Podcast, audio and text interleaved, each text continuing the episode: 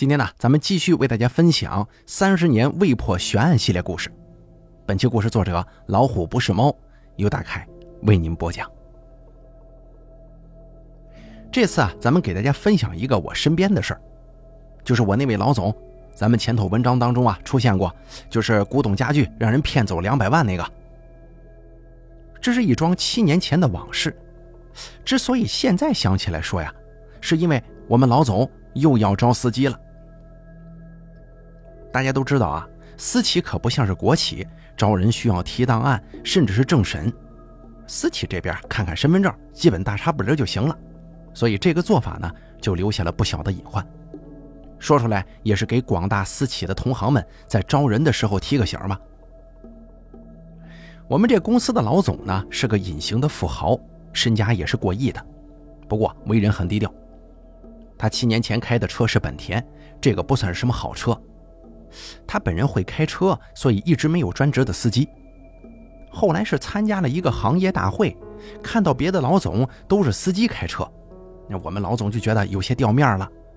再加上有一回开车脑子里正想事儿呢，一不小心跟别人追尾了，于是就决定招聘一个专职司机。七年前网络招聘不像现在这么流行。我们当地报纸有个服务专栏，可以免费刊登招聘广告。就是你把文字用邮件发过去，对方再给你发一个确认邮件，没问题的话就正式登报了。当时面试来了四个人，最后留下的这个呀，咱们全且管他叫老周吧，这只是一个代号啊，大家看着方便。主要是因为他家离单位不远，坐车也就六站地儿，而且最关键的一点是，这四个人当中啊。他的薪资要求是最低的。老周大概四十出头，中等身材，平常话不多。事发以后啊，我一直觉得老周要是做特工，那绝对没问题，因为他长相太路人了。除了身高身材，你能说出一个大概来，你几乎都想不起他的相貌来，就像是跟你在街上擦肩而过的行人。我们平常在公司跟他打头碰脸的，还是回忆不起来他的相貌。就像是个隐形人生活在你的周围，他看得到你的一切，但是你却对他浑然不觉。现在想想，真是觉得有些头皮发麻呀。老周刚来的时候啊，表现很是不错啊。就我们老总自己说，他车开得很稳，事儿也不多。平常老总不出门，人家就到楼上的工厂去自己找活干，或者去仓库帮忙。反正啊，真的没看见人家闲着。那这个让我们老总很是满意。在这里啊，我觉得有必要说一下我们公司大概的情况，因为跟后面发生的事情有关联。我们公司在高新区，这个大楼的三四层是老总自己买下来的。三层出电梯，左手是仓库，右手是办公区，四层是工厂区。办公区的人不多，也就三十来个，仓库就两个管理员，大部分是工厂区的人。在私企当中啊，这个规模算是比较大的了。老周在到公司两个月的时候转了正，不过他说自己在原来的单位交保险，所以在这儿就是干活领工资，别的什么也没有。但是奇怪的事儿开始一件件的发生了。这最初的一件事啊，是某一个业务员下午到财务交这个收来的货款，现金六千块钱。我们单位财务不论收到现金还是支票，财务都会开一张内部收据，盖上章，表示这个款已经收了。单位的出纳就是老板娘。当时呢，老板娘收到现金之后，并没有放进保险柜，而是顺手放在抽屉里了。结果下班的时候核账，始终差六千块钱，害得财务那几个人都下不了班啊，帮他核对，最后发现就是现金差六千。可是业务哪里有收据啊。证明人家已经把钱交到财务这边了。财务一共四个人，都是在公司干了五年以上的老人，彼此都很熟悉，你也不好怀疑是谁。最后事情也就不了了之了。这件事情啊，只在财务内部大家知道，我们根本不清楚发生了什么，只是知道那天财务加班加到很晚，仅此而已。后来过了一个多月。单位一个业务员从银行取了四千多块钱，准备下午去给他孩子交培训费。当时他一边数钱，一边跟同事说这件事儿，所以不少人都知道。吃过午饭之后，他就走了，但是到了学校，这个钱不见了。这业务员啊，自己有车，所以他一口咬定钱是在公司丢的。于是第二天闹得公司鸡飞狗跳。可这种事儿你没抓到现行根本没用。那天他也报警了，警察也来了，做了笔录，但还是没啥用。这件事情也只能这样过去。后来又过了不到俩月，我们老总在市区有个商铺，平常也卖点自己的货。这次啊是老周开车跟老总一起过去店里看的。由于店里的电脑不行了，老总过去的时候给他们带了三千块钱现金，让他们店里自己买台电脑。当时在店里的时候，老总是亲手把钱交给了店长，然后就说了说店里最近的经营情况。第二天，人家送电脑来了，店长打开抽屉拿钱，发现那三千块钱不翼而飞了，最后还是店长自己掏钱把这个窟窿给补上的。发生了以上种种几件事过后啊。钱是谁拿的不知道，但公司的气氛却变得异常诡异了。以前大家来了，把包一放就开始各忙各的，现在呢是先把包锁起来，或者有的人干脆公开说：“我今天就带了两百块钱，谁愿意偷谁就拿走啊。”看谁都像贼呀，但看谁又都不像贼。我们老总其实也挺苦闷的，公司发生这种事情，但一时查不出个头绪来，不好交差呀。正所谓常在河边走，哪有不湿鞋？老周被发现是在半个月以后了。那天是个周六，单位是休息的，可有个业务员跟卖场联系好了做大型促销活动。到了周五，货还是不够，从外地紧急发的货要周六早晨到物流集散地。于是老总啊就让老周辛苦些，早起会儿到物流集散地提货，然后到公司把一部分货倒在业务员的车上。另一部分进仓库。周六早上的时候，一切都忙完了，就剩下库房的两个女的整理剩下的货。本来这个老周是可以回家的，可是他却说自己早上起得太早了，想在公司的小会议室里休息一会儿。这个事儿可以理解啊。老总临走的时候，让仓库的人把办公区的门关上。既然老周要去休息，那也就不关门了。仓库的两个女的忙着搬货。老周自己呢，就去这个会议室休息去了。仓库的这俩女的忙完了之后，发现有一批货没有粘布盖上。这个时候啊，其中一个人想起来，办公区的小阳台上有啊，于是就去拿了。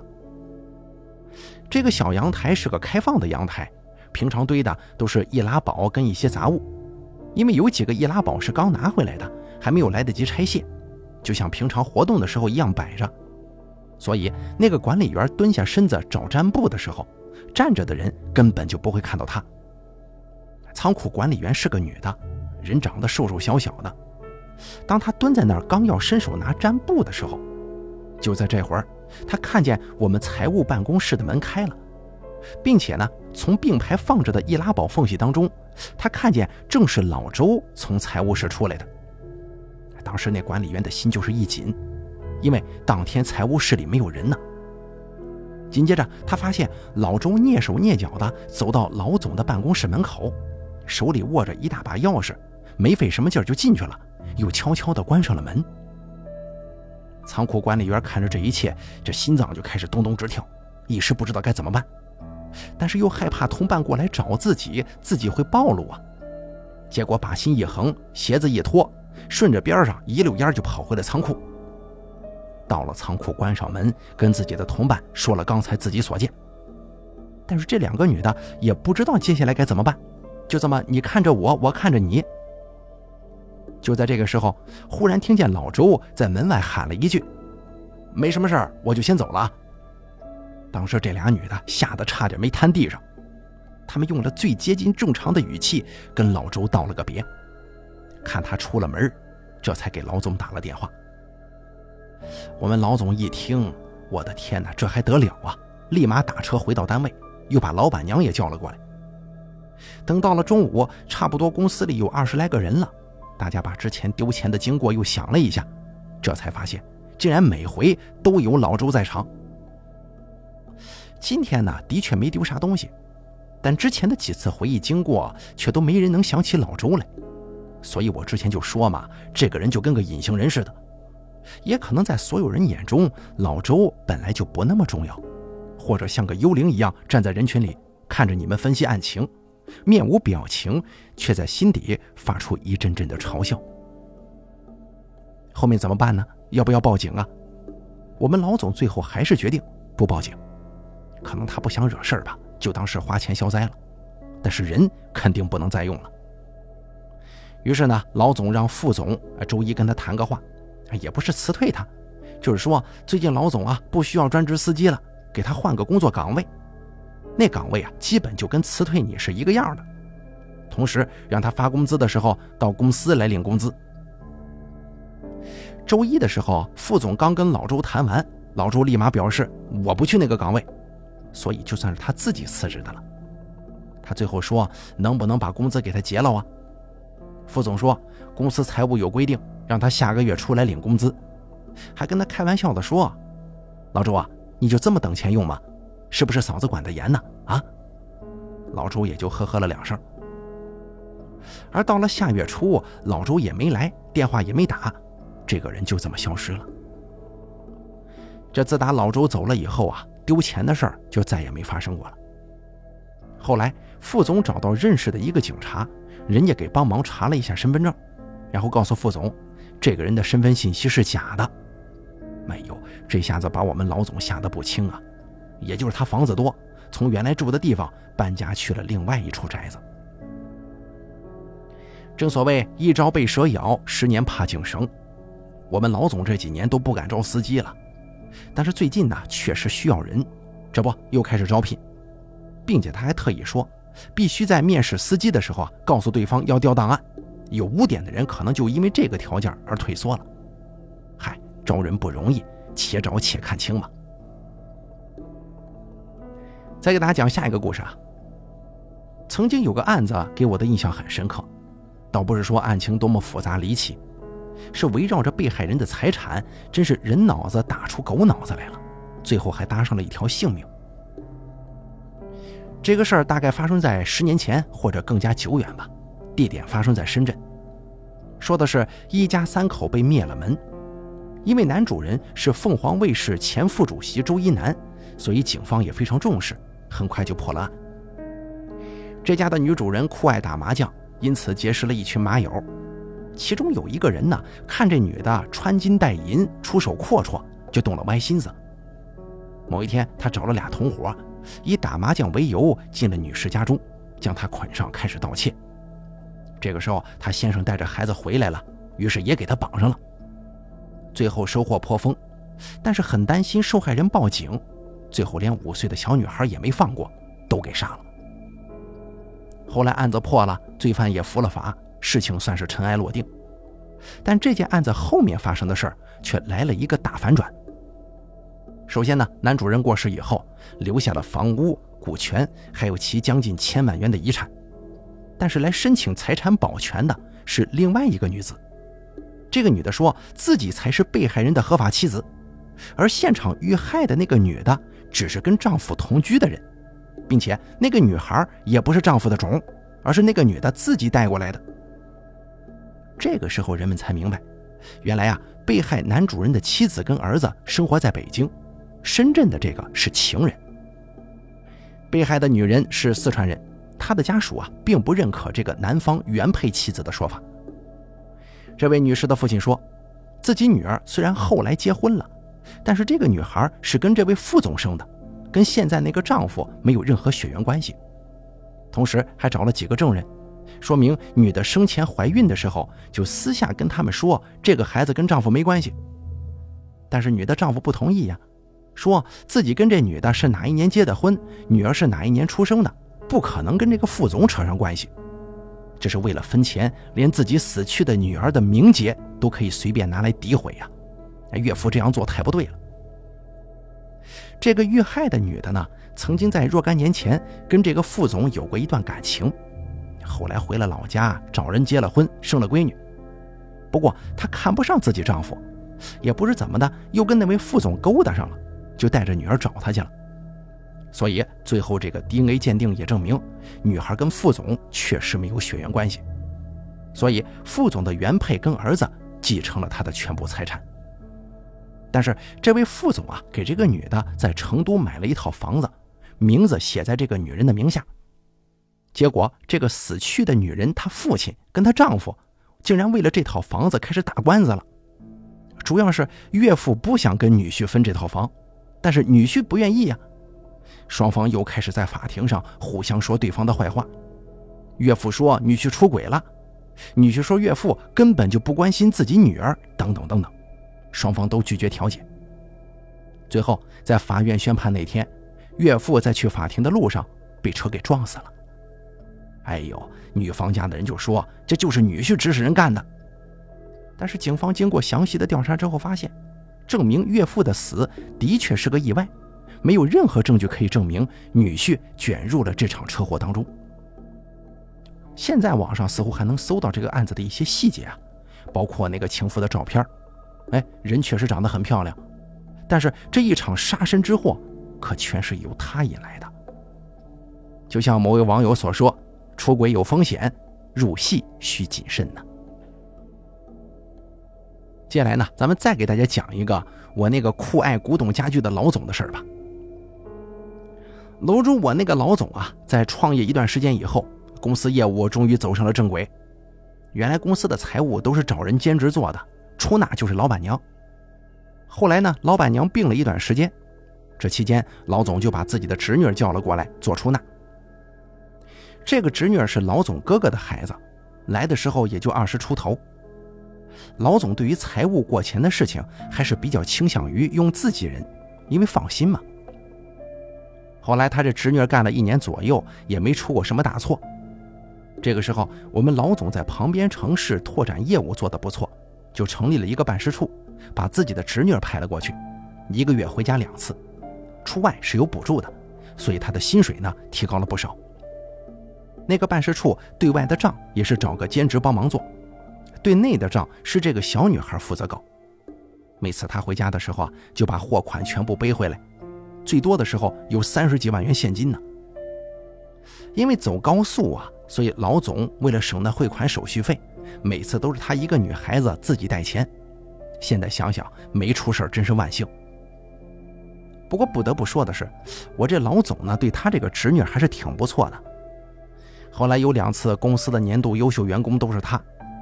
优秀员工是单位出钱去泰国旅游，老总就连侄女父母的钱也给出了。让他们全家一起出去玩玩。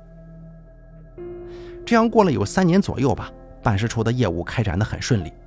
老总就在本市招聘了一个专职的会计，去那里负责账务处理，包括对外和对内。以前对内的账总公司也不看，就是看女孩报的总销售额和汇款对得上就完事儿了。这个会计去了以后啊，还挺负责任的，就把所有的内部关系给捋顺了。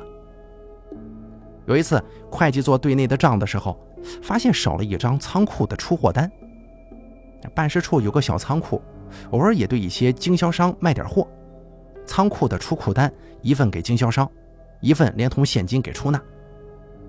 出纳收好钱，在留存的那一张上盖章签收，哎，整套流程就算是走完了。但是这个会计发现有一张出库单漏下了，就问仓库是不是作废了呀？仓库的人就说。没有，我把留存的那份找出来。找出来一看，是卖了六千块钱的货，也盖章签收了。于是呢，他就去找那个出纳。女孩有些不高兴地说：“在我这儿呢，月底我给你。”可到了月底，他也没给会计。会计再去找他要，女孩就很不耐烦地说：“我忘记放哪儿了，找到再给你呗。”从此以后，女孩跟会计是住在一个房间里的。这关系就开始变得很不好了。女孩总是跟会计说，这家公司是她叔叔开的，就跟她自己家的一样，想让谁来就谁来，想让谁走就谁走。这会计也听出味儿来了呀。后来借着回家的时间找到老板娘了。那个时候，老板娘身体恢复的不错，在总公司做出纳。会计啊，就把仓库那张失踪的出库单的事情就都说了。最后跟老板娘说。我不是非要在你们这家公司干，但事情总得说清楚吧。我是会计，他是出纳，我不管他跟老板是什么亲戚关系，他有事儿我知道就不能不说，这是我的责任呢。结果，老板娘带着公司财务的人某一天突袭的办事处，发现那张失踪的出库单就在出纳的办公桌抽屉里放着呢。问他钱呢，他说在他自己的银行卡上。找了一个人陪他到银行取钱，发现这张卡上只有几百块。最后，这个女孩就说：“他买东西先给花了，反正月底交账的时候会补齐的。”但是，其他财务的人查账发现了不少问题呀。出纳电脑里的库存报表和仓库每个月给他的报表全都对不上，也就是说，仓库卖货削减库存，但是出纳这儿没有现金入账，库存也没减少，那钱去哪儿了？老板娘觉得事态严重了，就把老板给叫了过来。老板亲自跟侄女儿谈话，最后他承认自己是现金不入账，放自己那儿花了。因为总公司那边对于办事处的库存报表也不看也不要，他就觉得吧有机可乘，但是具体拿了多少钱，女孩支支吾吾的说不清了。老板决定留下两个会计继续查账，但是这个侄女趁人不注意，把公司准备查的账私下全部给烧毁了，你想查也查不了了呀。这下子老总气坏了，这样做的后果也太严重了，销毁证据嘛。而且这个女孩可能也是仗着自己是老总的侄女，一副无所谓的样子。老总决定报警。这个时候，女孩的哥哥来了，大骂老总没人性，自己女儿不过就是拿了他几个钱嘛，竟然要报警啊！肥水不流外人田，怎么也是自己人享受了吗？一旦报警，女儿这辈子可就完了。最后，连老总的妈妈都出来了，要求他别报警，有什么事情这一家人坐下来，啥事不能聊啊？最开始查账的时候，统计出来的数字就将近十三万了，而且这个女孩一开始也不配合，统计的时候困难重重。再后来，账不都是让她给烧了吗？也就无从查起了。要知道，十三万块在当时的二零零三年，在我们这儿都能买一套一居室的房子了。最终，老总还是没报警，他哥哥夫妻都是下岗职工，也没钱赔给他，有钱也未必会给呀。但我们老总挺伤心的，觉得自己对哥哥一家很不错，结果呢，好心没好报。也正是从这件事情上，老总也接受了教训，凡事不能全都依靠什么亲戚啊、知根知底啊这种理由托辞，根本在于你的企业管理相关制度得跟上。如果当初总公司对于办事处有完善的监督机制，那么他想犯错误都没机会啊。再给大家讲下一个事儿啊。逼真我呢曾经在电视上看过一案子，事发地点是在东北的某个城市，那会儿是冬天。警方接到报案，说是有个独自下学回家的女生，用钥匙开门的一瞬间，被后头尾随的一个男的挟持进屋里强奸了。后来警方又陆续接到了类似的几起报案，他们发现作案时间、作案手法都很相似，就做了并案处理。但是由于被害人都是十三四岁的女生啊，巨大惊吓以后很难回忆凶手的容貌，就连对方的身高也说不太清，确实给破案带来很大难度。不过有一点，这几起受害人说的却非常一致和肯定，就是凶手没穿外套，只穿了一件毛衣，而且是蓝色的。这让警方觉得很奇怪呀，凶手是尾随被害人进的楼，他也许骑车或者步行。不可能在冬天的东北连外套都不穿呢，自己会被冻僵的吗？案发时间大多都在学生下午放学，也就是四点钟左右。那是一个什么样的人，可以在东北的冬天不用穿外套，而且可以在城市的各个角落随处走动呢？最后，警方的答案是，凶手是一名司机，极大的可能性是出租车司机，因为车里有空调，他不需要穿外套。而且受害人的家庭地理位置基本都在大道上，停车很方便。警方为此啊还专门做了个实验，让一个民警开出租车跟踪一个独自放学回家的女生，一直跟踪到楼道，女生进屋。后来问这个女生知不知道后头有人跟她进了楼道啊？女生说知道，但是他用眼角余光看到后面这个人连外套都没穿，就以为是楼里的邻居。所以呀就没产生警惕。当年这座城市的出租车数量不是很多，而且嫌疑人作案也留下了生物检材，所以警方就跟出租车公司联系，以司机体检为借口，拿到了所有司机的生物样本，逐一比对之下，最后找到了一个比对成功的人。这个人三十几岁，对于警方的询问，他也没抵抗太久就招了。他说，某一次他去看了黄片看完出来以后有些忍不住了，结果在路上的时候看见一个独自回家的女生，就开车在他后头跟着。看见女生进了楼，他也赶紧下车几步跟上。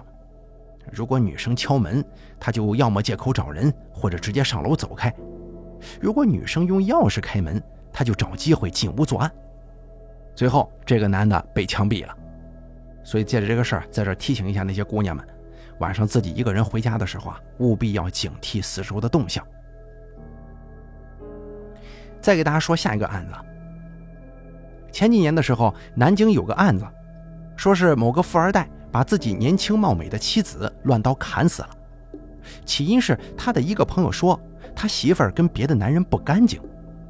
事情在全国挺轰动的。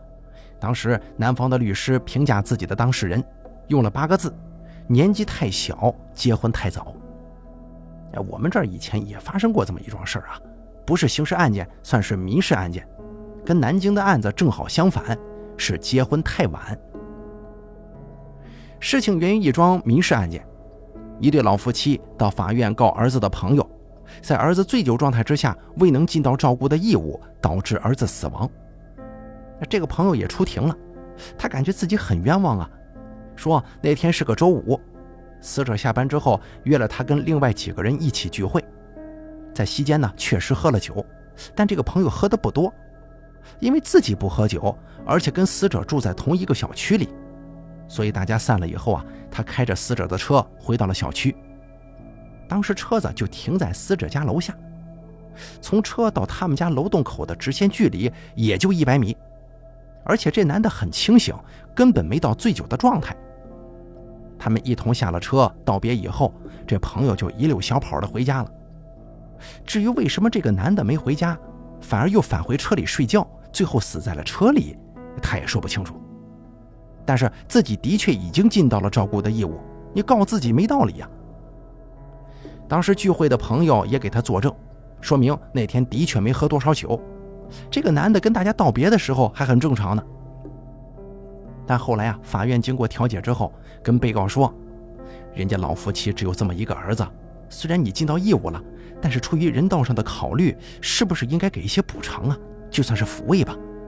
最后，男的出了两万块，可是这对老夫妻不要。这个被告在法庭上说，虽然能够理解对方丧子之痛。但这件事情真要说有责任的人，那肯定不是自己，而是他们的儿媳妇。周五当天，男的是给妻子打电话，说明晚上有聚会，要晚回去。当时他就在旁边听着嘛，电话里明确说了要跟谁谁谁一起聚会。自己丈夫深夜都不回来，打手机不接电话，也可以给他打电话。但凡他打个电话，也不至于发展到今天这个样子吗？媒体本来关注的是这个案件当中朋友到底有没有尽到义务，但是也很好奇，为什么这个男的距离家仅仅咫尺之遥，他非要睡在车里呀？丈夫一夜未归，妻子也不说打电话找找，所以说大家就开始研究这对夫妻的关系。这位死者死的那年四十岁，三十六岁才结的婚，妻子比他小一岁。他俩都属于大龄未婚青年，所以认识了不到仨月就结婚了。婚后生了个儿子。在外人看来，两个人工作都很不错呀。男的在哪儿工作我忘记了，但这个女的可是单位部门的，有房有车。现在结了婚，也有了儿子了，这不是很好的家庭吗？大概是成为了被告，他觉得很委屈吧。那个朋友就对媒体说：“虽然人死为大。”但是这个死去的男人的婚姻呀，似乎不那么和谐。至少在朋友的聊天过程当中，谈到自己的婚姻和妻子，这个男的说话没超过十个字总是，啊，就那样吧，还行，等等等等。只有说到儿子的时候，他话才会多一些，感觉夫妻俩关系很一般。死者的父母也说啊，他们家这儿媳妇啊挺不好的，从嫁过来那天就没看见她笑过。老公晚上不回家，她连个电话都不打，也不问，根本就没把儿子放心上。虽然这位妻子在后来拒绝了所有采访，但是有一个自称是他母亲的人对媒体说，这个死去的男士一点也不关心自己家闺女，生了孩子以后是他们老两口给看着的。有一天，女儿打电话回家，说自己发烧了，让父亲陪着去医院。他们就问呢：“你老公不能陪你去吗？他不能请假呀？”回答是：老公跟着单位一起出去旅游了，而且还是在知道自己媳妇儿病了的情况下出去旅的游。后来，这个娘家妈就找到他女婿谈了一次话，女婿也认错了，说那次旅游主要是为了跟单位领导拉近关系，为自己以后发展找路子嘛。确实是自己考虑不周。总之呢，又说了一些其他的啊，诸如对自己女儿不好的行为。这件事情孰是孰非，大家不好判断啊。所谓清官难断家务事，最后赔偿也不了了之了。咱只能说，婚姻这个事儿太早或太晚都不是很好。太早，心理上还是个孩子，不懂得包容和沟通啊，而且缺乏生活的阅历和经验。遇到一些过不去的坎儿的时候，手足无措，乱了方寸，容易导致极端行为发生。而结婚太晚呢，这人生的经验和阅历是有了，遇到事情也知道该如何应对了，但考虑事情就会比较多，人会变得很计较。而且这些年的爱情、深情、热情、激情也都耗费的所剩无几了，属于过尽千帆皆不是了，剩下的只有平平淡淡，再没点责任心在里头。大伙过日子都会索然无味。我没住在你心里，你心里也没有属于我的地方。婚姻生活不可能是百分之百的爱情，但至少也得有个百分之四十到百分之六十的爱情在里头吧。没有爱情的婚姻生活，只能自己买花自己戴了。能在最好的年纪遇到最好的人在一起，是一件很幸福的事情。如果遇不到的话，那请对自己好一点吧。再给大家讲下一个故事啊。以前的时候啊，今日说法曾经讲过一个案子。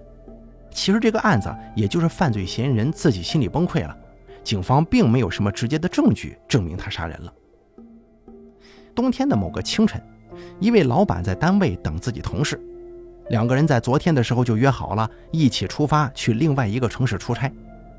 不过过了约定的时间了，同事还没来呀，打电话也不接。老板有些着急，就找到了他家里。同事的丈夫说：“女的一早就走了，上班去了呀。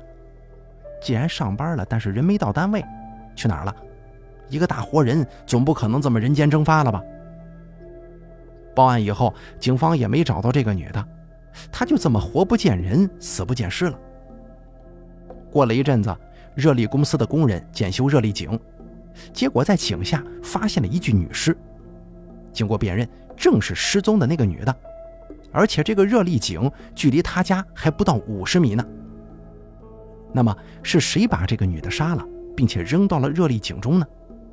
查了一圈下来，也没找到什么可疑的人。这个时候，女人的父亲找到警察，他怀疑自己的女婿。据这位岳父说啊，女婿当初跟女儿谈恋爱的时候，他就不同意，因为这个女婿家太穷了。可万万没想到，女儿怀了孕了，没招啊，只能结婚。女婿是在矿上的矿工，按理来说收入不错，但不知什么时候染上了赌博的恶习，不仅把自己的工资都输了进去，还偷走了岳父的一张存折取钱，继续赌博，最后被他们发现了。家里人没收了女婿的工资卡，每天只给他几十块钱零花钱。但是从那以后，女儿跟女婿就经常吵架。警方也比较怀疑这个女婿，因为他是最后一个见到被害人的，而且他在矿上工作，经常下井，而被害人最后是被放进了热力井中。如果单说这个作案的话，女婿熟门熟路，但是没证据啊，动机、凶器、作案工具啥的都没找到，只有怀疑。后来岳父又找到警察，说有一次女婿喝了酒坐在那儿，他就走过去问女婿。你跟我说实话，他是不是你杀的？女婿闷了一会儿说：“不是，我可背不动他。”警方是从这句话得到了启发呀。你没有背过他，你怎么知道背不动啊？还是背过的？于是呢，警方又开始围绕女婿做了一番调查。虽然只有一些零散的证据，比方说发现尸体时的那个女包，其实并不是他那天要背的包。出差的时候他背的包其实放在单位了，说明凶手不知道女的转天要出差。而这位女士的老板证明，那天他去女的家中找她的时候。她丈夫的反应说明他根本不知道自己的妻子当天要出差。接下来啊，警方开始直接接触被害人的丈夫，几番较量下来，男的最后承认的确是他杀了老婆，但是原因很复杂呀，主要是两个人性格反差很大。这位女士性格开朗活泼，交际很广，而他呢，则是个内向寡言的人。他曾经听说过不少关于妻子的谣言。另外就是，自从他赌博的事情东窗事发以后，他在家中啊就越来越没地位了。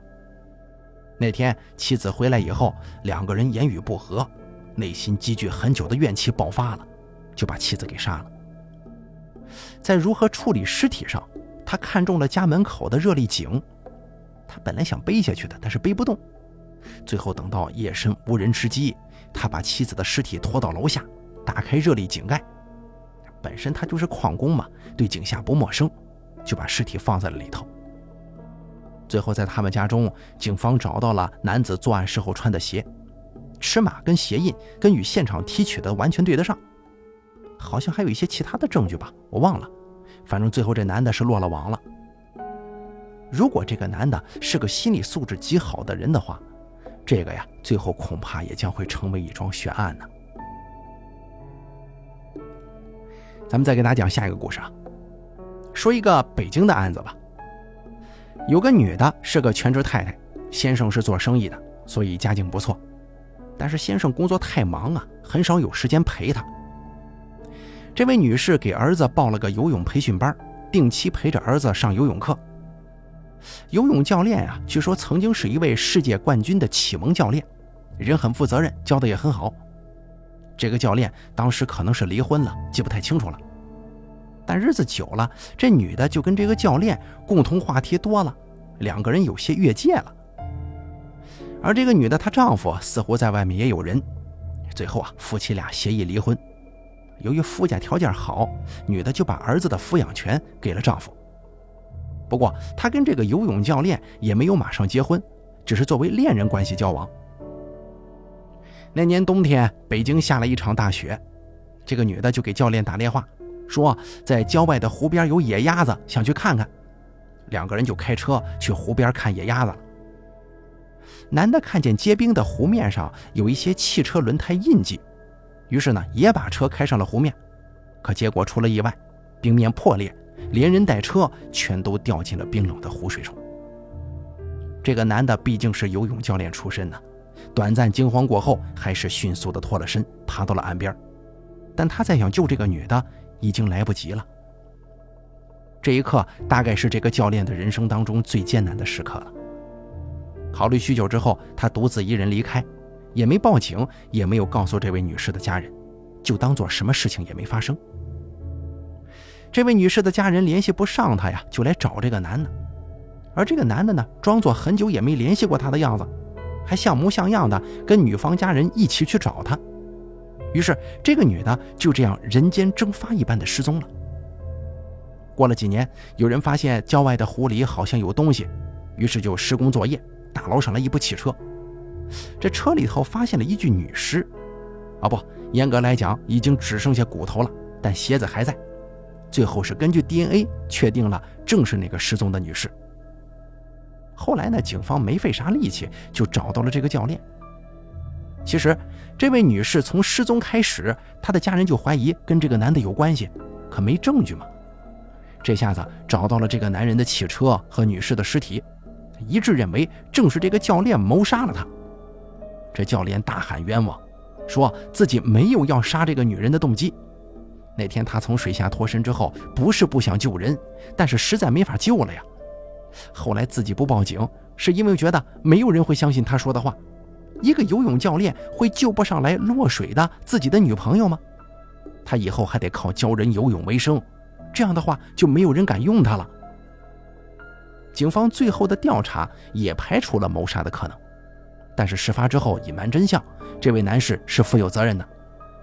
最后啊，法院大概是判了这个男的缓刑，但要赔偿女方一定的赔偿金和精神损失。